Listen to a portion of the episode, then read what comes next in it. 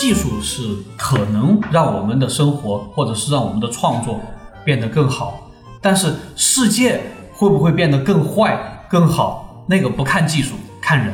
共同来参与进来，建立起一种新的生态、新的秩序，有一种好的这种新时代的网上的这种自治形式。其实我觉得才是 Web 三点零真正的未来，就是社会学层面真正的未来。技术大家不用担心，我们搞得定。去中心化的自由到底会是一个什么样的自由？Hello，欢迎收听《近于正常》，我是主播甜菜，一个话痨的读书博主。这期厉害了，是你听得懂的科普。什么是 Web 三点零？跟元宇宙这些新名词一样，难道又是一个被新炒作的热点吗？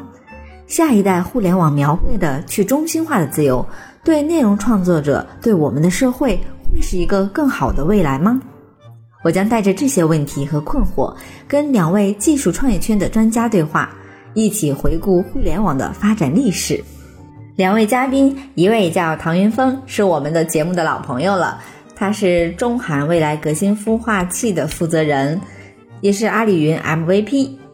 我送外号天府五阶乔布斯。另外一位是水哥，是我的老乡，他自称是 Web 二点零全干工程师，他有非常多的 title，也是一位技术大牛。那接下来一起来听这期节目吧。那我们先梳理一下，我们这样吧，我们一每每人代表一个 Web 一点零，实际上是我给我冲击最大的，就是以前都是敲那个命令行。或者是用 FTP 下东西，呃，当我看到能够用浏览器去访问那些信息，而且，嗯，那些信息不再需要你去访问目录结构，或者是说敲什么代码，然后敲命令才能获取这个文件的时候，你只需要用鼠标点一下那个链接就可以。这个是呃对我冲击很大，当时。呃，访问的是一个人自己搭的呃一个 HTTP 服务器，嗯，这这是呃看到的，而且有有图片，终于看得到图片了，嗯，这就是 Web 一点零，就很土，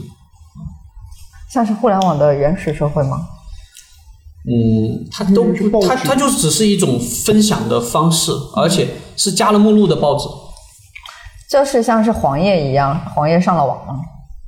啊，对对对对，所以所以所以你看，马老师最初创业的时候就搞黄页嘛，嗯，你竟然还知道黄页这个词？那那也是在互联网混过的，就很很老的，因为他那个峰哥用他是用技术的语言在讲，但是呢，你还是能够用一种实体的东西知道，哎，是那个黄页那种东西，对，相当于你只能读，呃，跟我们用户没什么多大关系，因为我只能看嘛，嗯，你你用了一个。呃，你用了一个现在人更陌生的东西去，呃，形哦哦，对对对对对对 对，它相当于就是只能看，然后我们用户就是被动接受，对，就是相当于你们自己在玩呢，嗯，对。那个时候能上网的人，其实很多人都是专业人士，像我这样例外啊，嗯，专业人士，他 他们可能就是某一个领域的专家，或者是某一个领域的研究者，他们上网呢就。呃，把自己的研究结果、收集的资料拿来进行分享，所以那个时候网络上能够找得到的信息的这种，呃，你对你对这些信息的这个信任度是很高的，而且他发布的这些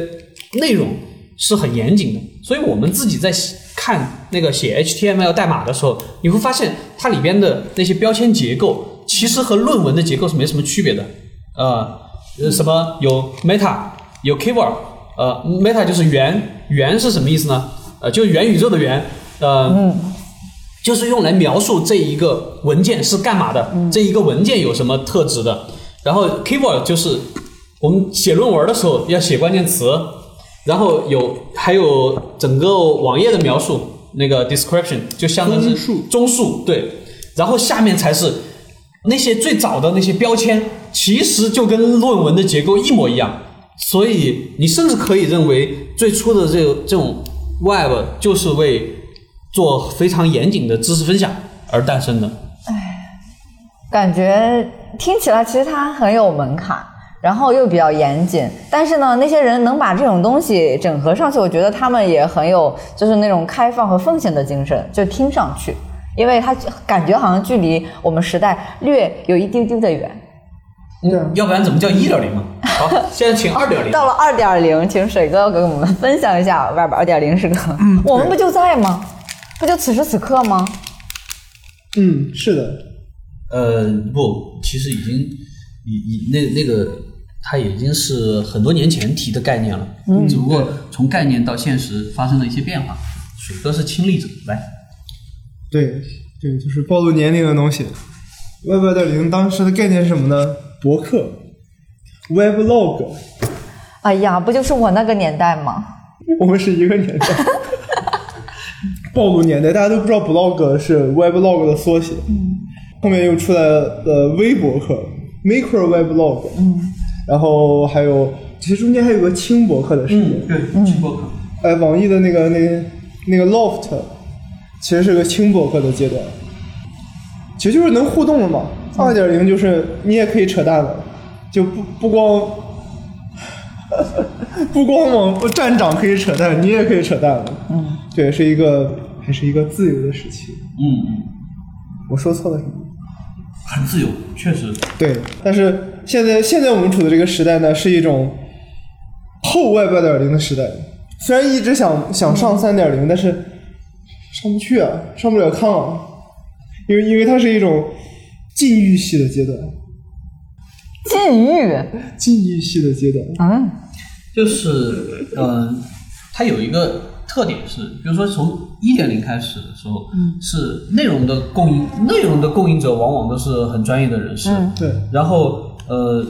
这个网站的制作者也是很专业的人是，工程师。呃，虽然做出来的东西没有今天的那做的那么好看漂亮，而且功能强大，但是他们对于每一个页面的制作都是非常严谨的。呃，所以这是第一个时代。第二个时代就是大家做这个东西的门槛变低了，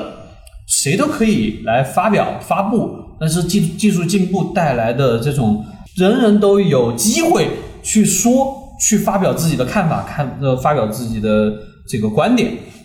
呃，展示自己的生活。像像我们其实 QQ 空间、呃今天的朋友圈啊、微博这些东西，都是都是典型的 Web 二点零的产物。Web 二点零的产物里边，让我们感觉呃当时最火热的词语是 SNS，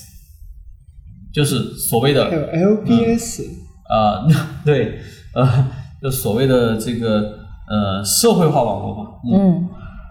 那那这些他自己会受到他自身发展的反噬，就是我们开始看到的是这个东西它很自由啊、人人都可以怎么样，但是当这种自由泛滥，然后并没有形成一定的这个共同的这种行为规范和约定的时候，它就会变得很混乱。混乱之后呢，从内容上来讲，那也变得让人家更迷惑不清了。以前我们说网上都说的是什么什么什么什么，那是 Web 一点零时代给大家带来的遗产。那网上说什么什么，那都是对的啊，是天然的信任，对天然的信任。这 Web 二点零时代发展起来之后，网上瞎说呢。对你那些都是网上的瞎说，不足为信。它是发生了一个很大的变化，呃，但是我我觉得这是社会的进步，因为每个人都有机会去说，而且以前你觉得那些权威的东西，很很很正的东西，或者说很有体系的东西，它是它本来就在那儿，不管发展到哪个时代，它都在那儿。但是每个人随口一说，每个人的情绪的这种表达，或者是那些片面、片片面的观点的表达，它汇聚在一起，本身就是我们这个社区、社群、社会的一种内容表达。其实二点零是逐渐逐渐把整个中国社会映射到了映射到了这个网上，应该说整把整个全世界都映全世界对全世界都映射到了网上。嗯，因为过去可能还有几，比如说有一些很专门的网站，比如说呃猫扑啊、天涯呀、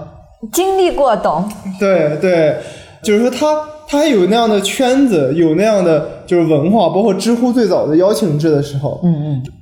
它都是有特定的人群，然后呢，大家觉得用户素质都比较高，但是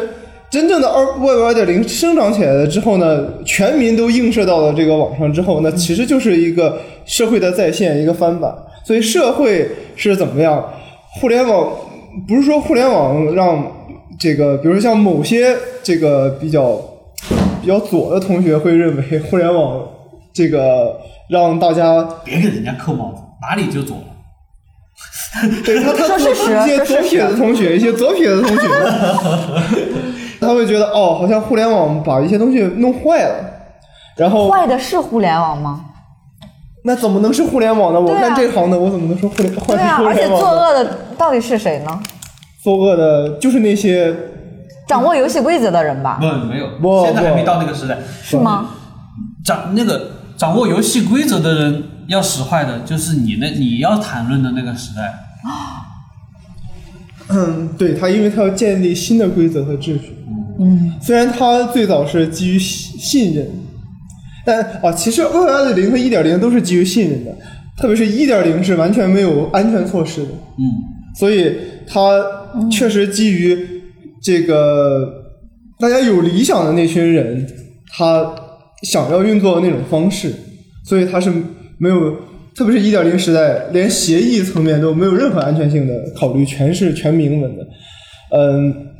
但是其实我现在觉得二点零时代，它它其实是把人类社会更底层的东西给翻出来了。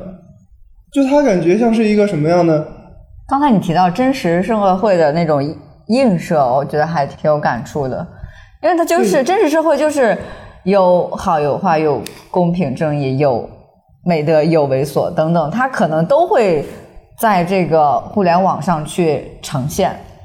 对，确实是你你比如想我们在过去的那种没有互联网的时代，那我们那种社会能广而告之的都是报纸啊、这个广播啊、电视啊之类的，有能力做这种这个话语权宣传的这个机构，但是呢，更基层的这个讲话的这个渠道呢，都是就是嚼舌根。就是呃，比如说一个厂区大院啊，或者说一个村儿啊，七大叔八大姨啊，是吧？碎碎念和谣言充斥的那种吗？对，它是一种单纯的人和人的这这种，就是你传我，我传你的这这样的一种小范围的局部的一种交流，一种信息的这种这种交换。但是到了 Web 二点零时代，那所有人都可以上网去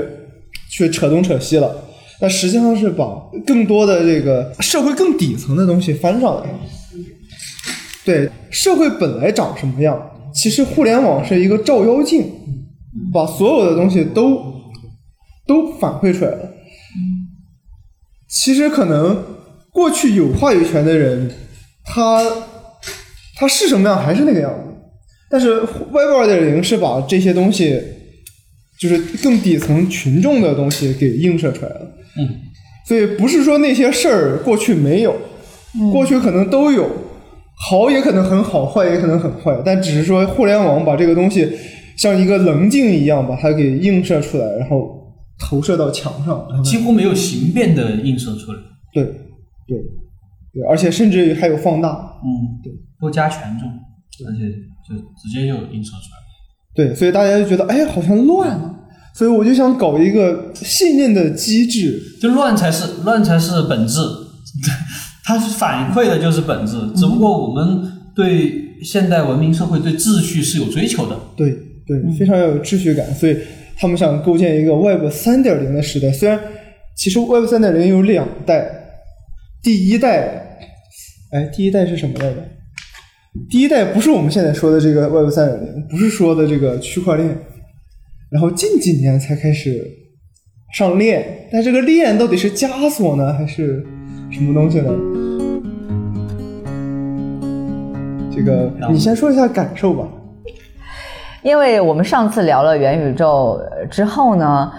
反正我又重新燃起了对这些技术新名词的一些兴趣，然后又接触到了就是 Web 三点零。我发现当时提的很多的一些关键词，包括像开源啊、开放式协作啊，包括你们憧憬的那种未来社区的感觉，哎，感觉好像跟呃网上给我们科普的 Web 三点零有点点像，所以我理解的可能是一些关键词。呃，而且呢，因为我是文科小白，所以我只能说是用一些更大白话的方式去理解这些专有名词。像一点零的时候，我真的就觉得它是个只读的，然后二点零可能是又读又写，但是呢，所有权是归你的，归平台的，关我屁事儿。叫文科小。然后三点零呢，可能就是，呃，我又读又写，就是说我可以就是去交付，但是呢，我有所有权了。就感觉好像是翻身农奴把歌唱这个，但是我觉得它给我们，比如说是内容创作者，它带来了太多美好的一些呃憧憬和惊喜了。所以就是为什么内容创作者，包括刚才峰哥说的艺术家，他们其实还挺拥抱一些新的技术的那些呃趋势的，因为感觉有一点点理想主义和乌托邦的色彩。像是一些什么去中心化呀，包括那些加密什么那些东西，那些技术的那技术的东西。那我理解的可能就是，呃，它是一个，它就是它的未来是一个没有一个呃实体可以去呃控制的，然后就大家都是那种点对点的，就是人人为我，我为人人的那种感觉。嗯，它可能给我们带来的一种。组织形式是那种更开放、更平等，然后更自由。但是当时我也觉得他有一点点极端自由主义是在哪儿呢？就觉得你又给人家扣帽子。我是我是这是我自己的感觉，因为没有一个什么那种东西来管你了。因为我们现在尤其是内容创作，感觉很多时候是带着枷锁再去跳舞。你不觉得现在就是很多我们的表达写作，其实它是在一个有一个整体的审查审核机制，当然我们自己也有一个自我审核和过滤的一个机制，但是在那个科普里面，他们讲的 Web 三点零，感觉好像是。你当家做主了，你不再被那个平台拿捏了，你好像可以直接跟你的粉丝那些读者去对话了，甚至你还取得了你数据的所有权，你自己的隐私可以得到保护了，然后你甚至你可以直接获取那些独立的收入了，就是这个利益分配的这种最核心的问题，感觉好像得到解决了，有这么有这么美好吗？所以我今天更多的是带着困惑来，我因为我觉得像是怎么实现啊，什么投资风向那些我不是很 care，我更多是作为一个普通的用户，然后我关心的是它可能对我未来的，比如说我们的一些内容生产方式，包括我用户的一些他的阅读的一个方式，当然可能也会有一些，比如说社交互动的这这块儿，它有一什么实际性的这个影响，或者说我们现在。就讨论这个东西，它的意义又在哪里？它的那种边界在哪里？它真的是一个更好的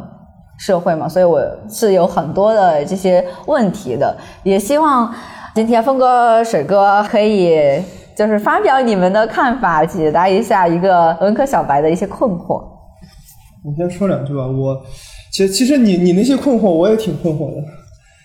其实 Web 三点零大家都是新手，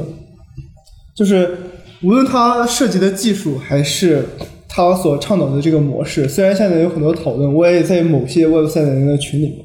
但是呢，实际上这个东西现在非常的糊，比元宇宙还糊吗？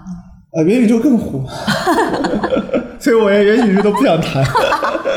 对，Web 三点零还比较落地，虽然你有有区块链的技术，还有。呃，Web 一点零的创始人那个呃李爵士，嗯，就是创造我们网页的这个标准的李爵士，他创造一个叫 Solid 的一项技术，然后他在创业公司在推这个东西，嗯，我也一直在关注，然后包括他那个 Solid 的中文群我也在里面，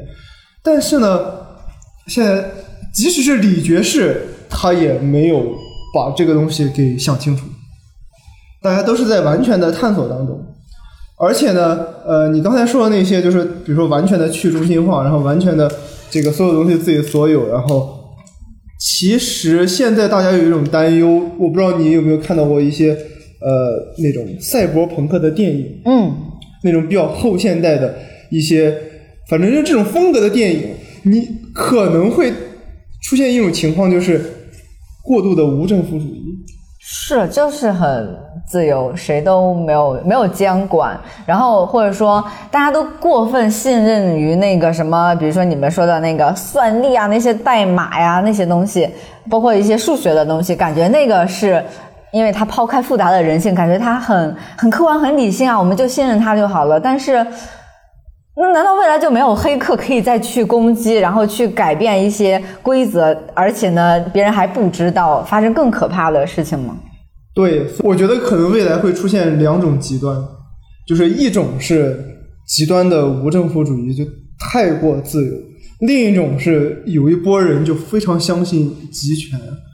甚至就是说数字集权，然后这两拨人就极端的对立，可能赛博朋克那些电影里面出现的状况可能会在后面出现。出现吗？对，所以其实搞技术的人，虽然这首先这个 Web 三点零这些东西是跟我们直接相关的，我们就是这行的人，但是我们这行的人会会会担忧一些东西，它向不好的方向去去发展。对，毕毕竟我们不想不想背这个锅嘛，是吧？嗯嗯，对，确实现在做的那些努力确实是不错，而且其实，在 Web 二点零时代，其实就有最早的 Web 三点零的尝试，就是那个 P to P、BT 下载。这个是在我大学的时候，因为我们的校园网站就是 P to P 那个啊，哇，就是超快的，也不需要费流量，然后就大家分享资源。对，但是呢，BT 虽然它它是很好，现在也很好，现在也很好，但是呢，它就出现了比较极端的，至少一种情况。你比如说像这个国外的海盗湾，那呃，然后有海盗湾了之后呢，至少那个时候没有解决好这个普通的群众和这个内容创作者之间的关系，所以海盗湾和这个美国的这些这些大的这些音音视频的这些厂商和协会，然后就就打了是吧十几二十年是吧都没没打完，至至少大家最早的秩序性的这个尝试没有没有建立起来，就是这是很典型的一个对立的时期，就是可能这个对立后面还会出现，但至少它一开始就出现了类似的这种情况，嗯，就是一拨人特别相信自由，无限自由，无政府主义，另一拨人就特别特别反感这些东西，然后就实际上可能现在美国的那种族群撕裂。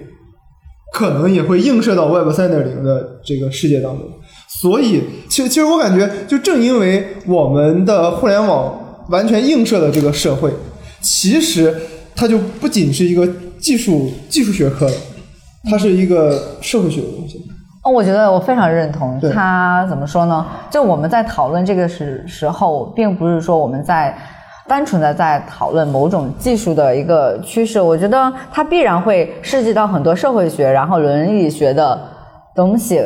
可能我们在哪一天就会被迫走入这个时期，所以就是我们现在去讨论它，对它保持警惕，还是有它有谈论它的这种价值的。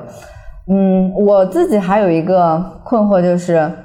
嗯，呃，还是回归到那个我个人关心的问题，就是它会不会彻底去影响未来的，比如说出版行业？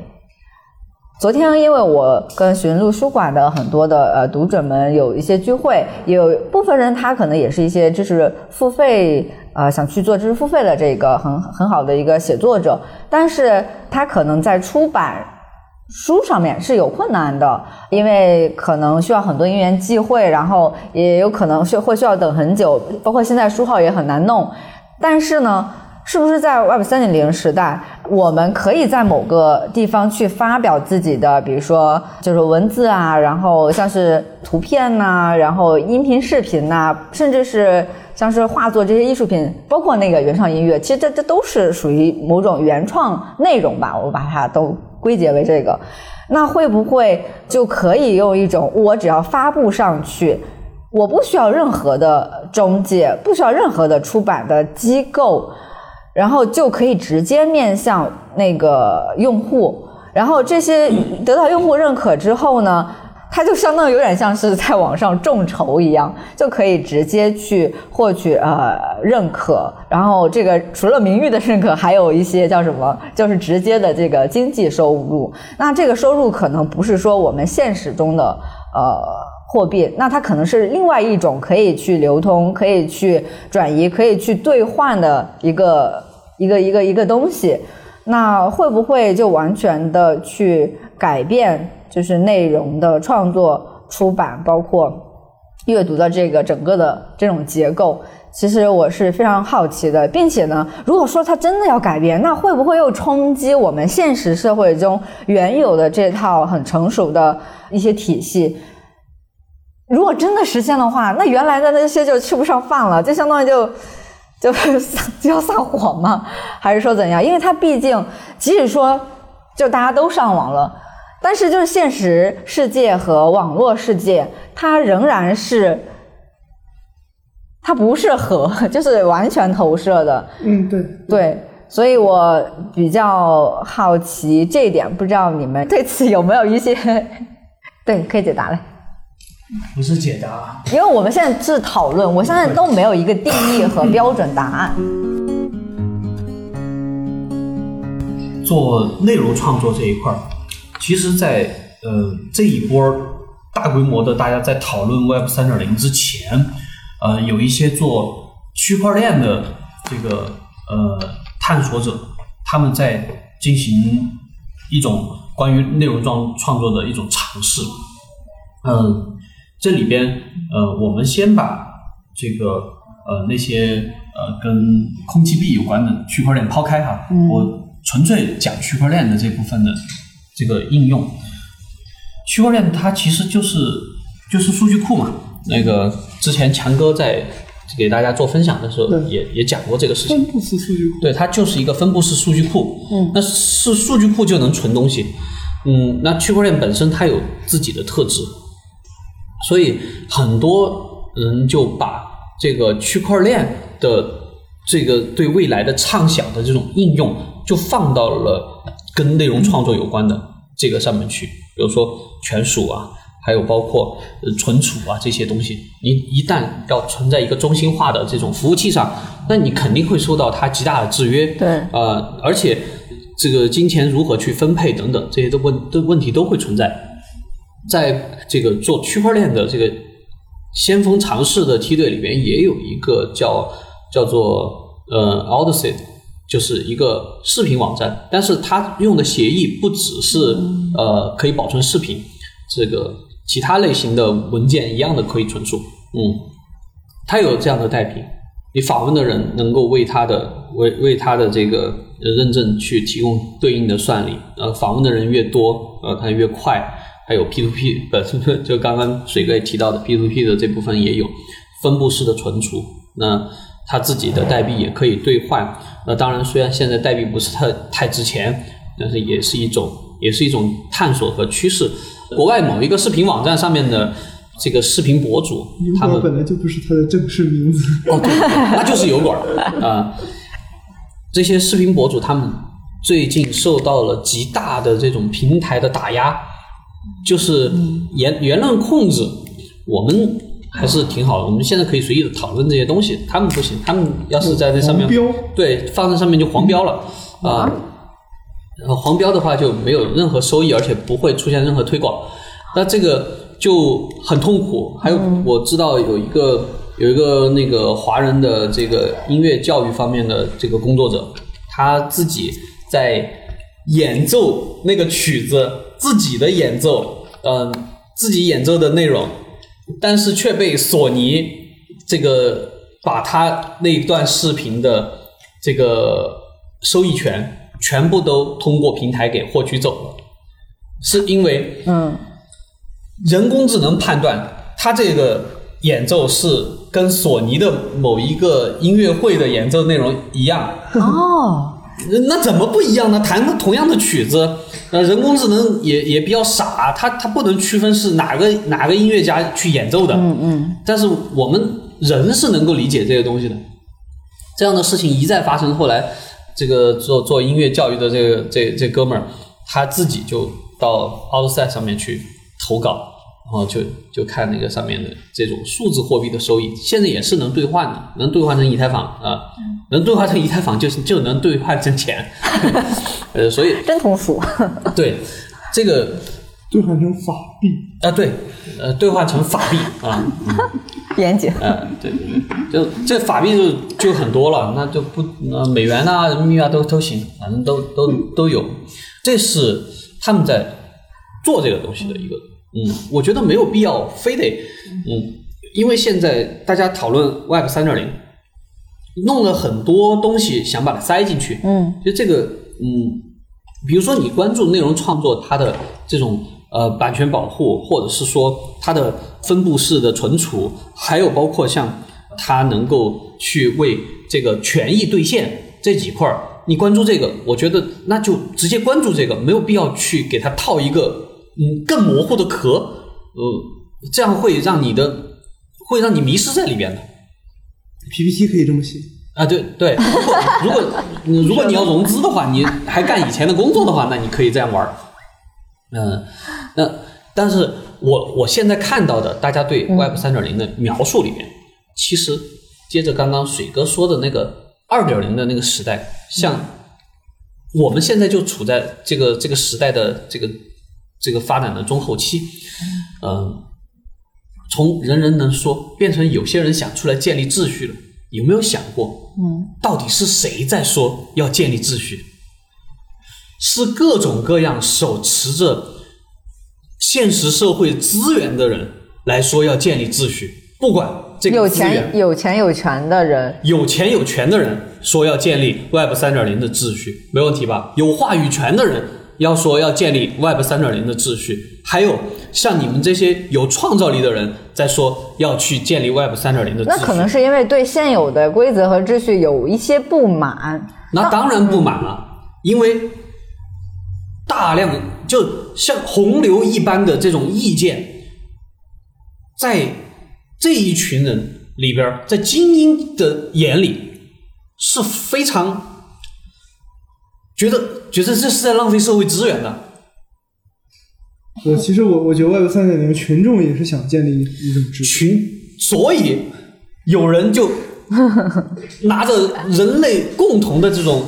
未来美好世界的幻想，对，所以就是憧憬，让大家一起去玩儿，但是最终的获益者到底是谁呢？VC 吗？哦，那肯定就是，肯定就是现现实社会没有赶上外部二点零这趟车的现实社会的所有资源的持有者。这样子，所以那成了一个幻觉吗？你不能把你自己定义成普通人，因为你你其实你其实是在这这里边，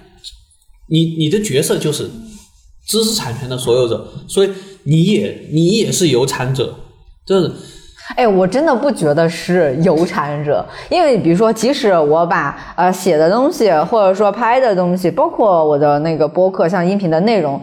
我放到上面，不管是你放到呃微信呐、或者是放到那个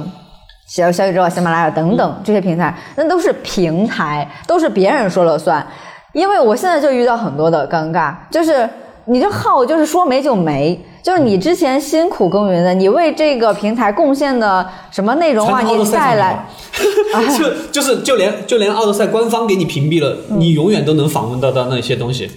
对就是现在就属于那种你其实很多的这种内容，这种数据内容你是没有什么保障的，你只能用非常笨的办法，然后我建了一个 Word，建了一个文件夹，我用硬盘存储，然后存储到我本地我自己，然后。因为你如果完全信赖，我全都放放上，就是全都在那个他们的云上，在他们的服务器里，那就是说没就没，就这种就不安全感很强。因为虽然我是一个小台和小号，但我身边还是有一些，比如说作家的那些老师啊和朋友，就他们很多时候真的是像十万加的文章啊，或者说一些很大的号，就说没就没，在这个没。当然，他怎么说呢？这其实是不违法的一个情况下啊，但是这个就是这种规则的这种嗯制定方，他们就是可以分分钟来去怎么说做这种很专制的这种只要物。业不喜欢，你马上就没了。哎，对对对而且很多是恶意举报，就可能它并没有有违法，国家并没有管这事儿，但是平台用户恶意举报，然后你们就没了。对，有这有这种。我因为我听别人分享过，就是很多的文章，哎，这没有问题，大家还都挺喜欢，而有更多转发。但是呢，如果你组织一批人去恶意举报，好像是根据他某种规则，哎，反正他也会被被管理掉。对，嗯，对，其实你你刚才那个疑问哈，就是其实哈，Web 一点零时代它就是分布式的，就是去中心化的。每个人都在搭建自己的服务器，对，啊，那岂不就是这一点零那个呃初心的美好，然后其实会在、嗯可能的三点零里面，然后再回光返照吗？它是已经很不一样了，对吗？不会。呃，其实 Web 一点零发明的时候，李爵士啊，当时他作为一个欧洲核子研究中心的这个物理学家，他发明的时候，他的初心就是一种比较分布式的这样的一种初心，而且他没有收任何的这个专利费，对吧？就完全把这个知识产权开放给世界。那其实他的初心就是很分布式的，他现在重新回来做 Solid，呃，这个 Web 三点零的尝试，它其实也是基于现有 Web 一点零、二点零的那些协议、那些技术来去拓展，来去真正实现它当年的那个初心，完完全全实现那个初心。但是只不过就是说，过去 Web 一点零、二点零的技术，你一个内内容创作者自己去搭建这样一套、维护这样一套东西是比较比较累的，是比较烦的。只是说技术的进步，希望这个过程让大家比较比较轻松一点。而且刚才大家在讲的时候，其实我我刚才想了一下，现在有这样的尝试，你比如说像腾讯啊，像一些大的内容平台，其实他们在上这个联盟链，啊、就是这种局局部的区块链是吧？联盟链，然后再呃把一些版权的东西这个往上转移，包括一些这个什么三 D 模型创作的一些平台啊，呃，国内有有平台真的也是上了联盟链，对吧？就是像素蜜蜂，嗯，对，就是它它类似的，就是它的存储还是传统的 Web 一点零、二点零那种存储，但是呢，它的这个所有的这些认证啊什么的，就是它的签名，它是全部是用 Web 三点零的这个区块链来做的。那这是一种比较务实的一种结合，而且呢，呃，当当然，你比如说腾讯开发票啊，那现在也是上了链的，对不对？就是说其其实呃，包括因为中国第一个进入了这个移动支付时代，是吧？其实我我我觉得国内的很多探索，只要是大家保持一种积极的心态，其实我觉得能比较好的迎接 Web 三点零时代，就是跟跟现在的社会现状来一个务实而平滑的一个结合。然后逐渐逐渐把一些 Web 三点零的技术结合到二点零的一些一些现有的实践当中去，我觉得就不会出现那种刚才我我说赛博朋克可能会出现那种就是无政府状态的那那种那种因东西。为提到无政府主义，就会觉得，哎呀，就是会有一些比较黑暗的滋生犯罪的东东啊。嗯，对对对，或者说像像比如说呃，美国当时六十年代反越战的那个时候，呃，嬉皮士那那那个年代就就就特别的，嗯、特别的，嗯，怎怎么讲呢？特别的自由奔放，是吧？自由，我觉得是一个挺有意思的词，就是自由的那个边界，然后那个程度在哪里，真的是，而且就是去中心化的自由，到底会是一个什么样的自由？呃，尤其是真的如果实现了所谓创作自由，啥都是我自己可以说了算，但就是从整个的环境来说，它真的就是好的吗？会不会就是烂的东西也会更泛滥？因为你也可以生产更烂的东西了呀，就人人都可以的话，所以其实其实现在 Web 三点零的这些平台，这些各种网络，又是什么那个 DAO、DAO 啊什么的，你说你还有你说的奥德赛啊，现在最近比较火的 NFT 啊之类的，其实他们都想建立一种就是说在算法信任之上的一种社区社群，一种也也一种比较好的生态。呃，其实国内也有一些尝试，就是呃，你像二零一九年的这个中国开业年会的一个讲师，那个岛娘小岛美奈子，然后她她真名叫唐伯虎，他还上过孟非的节目，然后她是 Google 的这个前工程师，呃，非常非常厉害的一个孩子，一个可爱的男孩子。他现在这个他去推的一个平台，就是全中文的一个基于区块链的内容创作者的平台。呃，你是软件创作者也好，你是音乐创作者，或者说这个各种艺术创作者都可以。那他除了该有的代币，那他更注重的就是线上的这个 community 这个社区。就是说，实际上可能年轻的时候大家一直在谈自由，大家很喜欢说自由这个词。嗯，但是这些年我做社区社群久了之后，我发现其实我并不那么喜欢谈自由，不是外界的因素，就不是那种可能规则比自由更重要。对，或者说它并不是说是规则，秩序感吗？不是不不不。我我我认为是生态，我认为是或者是生态。呃，或者是叫做呃一群人里面，他们相互相处的这种形式对。和模式，对。呃，组织形式的东西吗？是不是组织形式倒未必，